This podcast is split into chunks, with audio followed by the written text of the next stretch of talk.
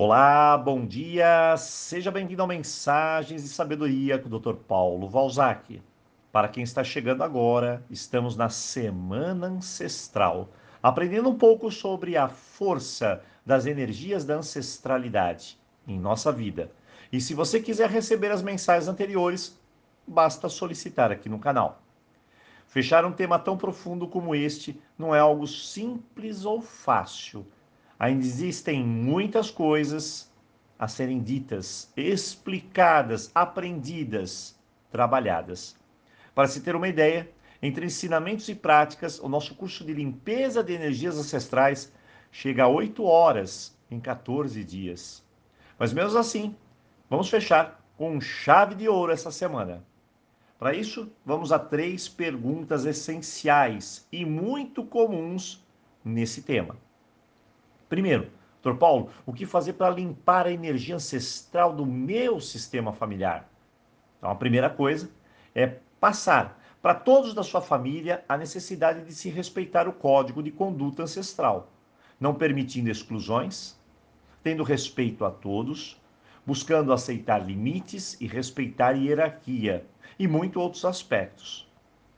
Segundo, e esse é um ponto mais prático, você precisará realizar a oração ancestral do Ho'oponopono todos os dias, pelo menos por 30 dias inicialmente. Isso vai contribuir para eliminar aspectos dolorosos de vícios, doenças, comportamentos repetitivos, entre muitos outros.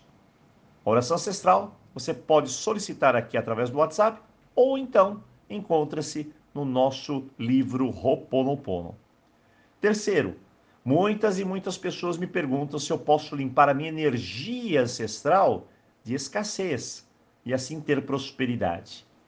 Aqui eu aconselho três pontos chaves. Se você alcançar os três pontos, pode ter certeza, tudo vai fluir. É como se você fosse a uma jornada Cada ponto vai te trazer mais força, consciência e, claro, sucesso.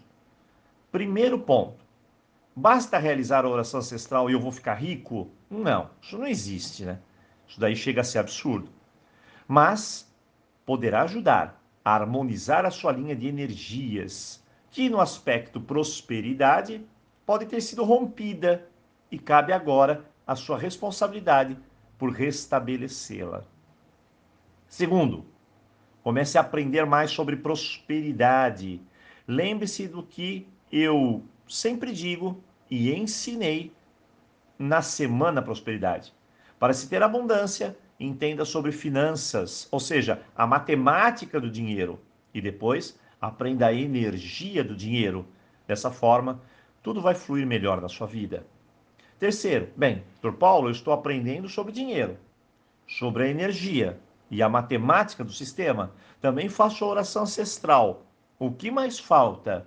O que falta é estabelecer um fluxo de gratidão com tudo, mas essencialmente com quem te trouxe a vida, com suas fontes. Sem isso, a energia ficará estagnada, bloqueada e a prosperidade, seja na saúde, nos relacionamentos ou na área do dinheiro, ficará parada então, é o momento de revisar sua conexão com papai e mamãe, principalmente mamãe. Existe uma teoria que diz que a abundância e a prosperidade, o fluxo em si, somente se faz presente quando agradecemos e honramos a quem nos deu vida. Então, coloque-se em paz com seus pais, de hoje e do passado.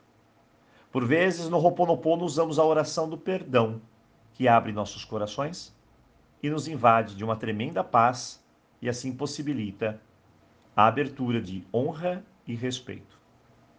O mais importante é entender que energia é fluxo, ela corre, muda e jamais pode parar. Ela é contínua, assim como nossa vida, como um ciclo eterno, um oceano de ondas que vêm e vão.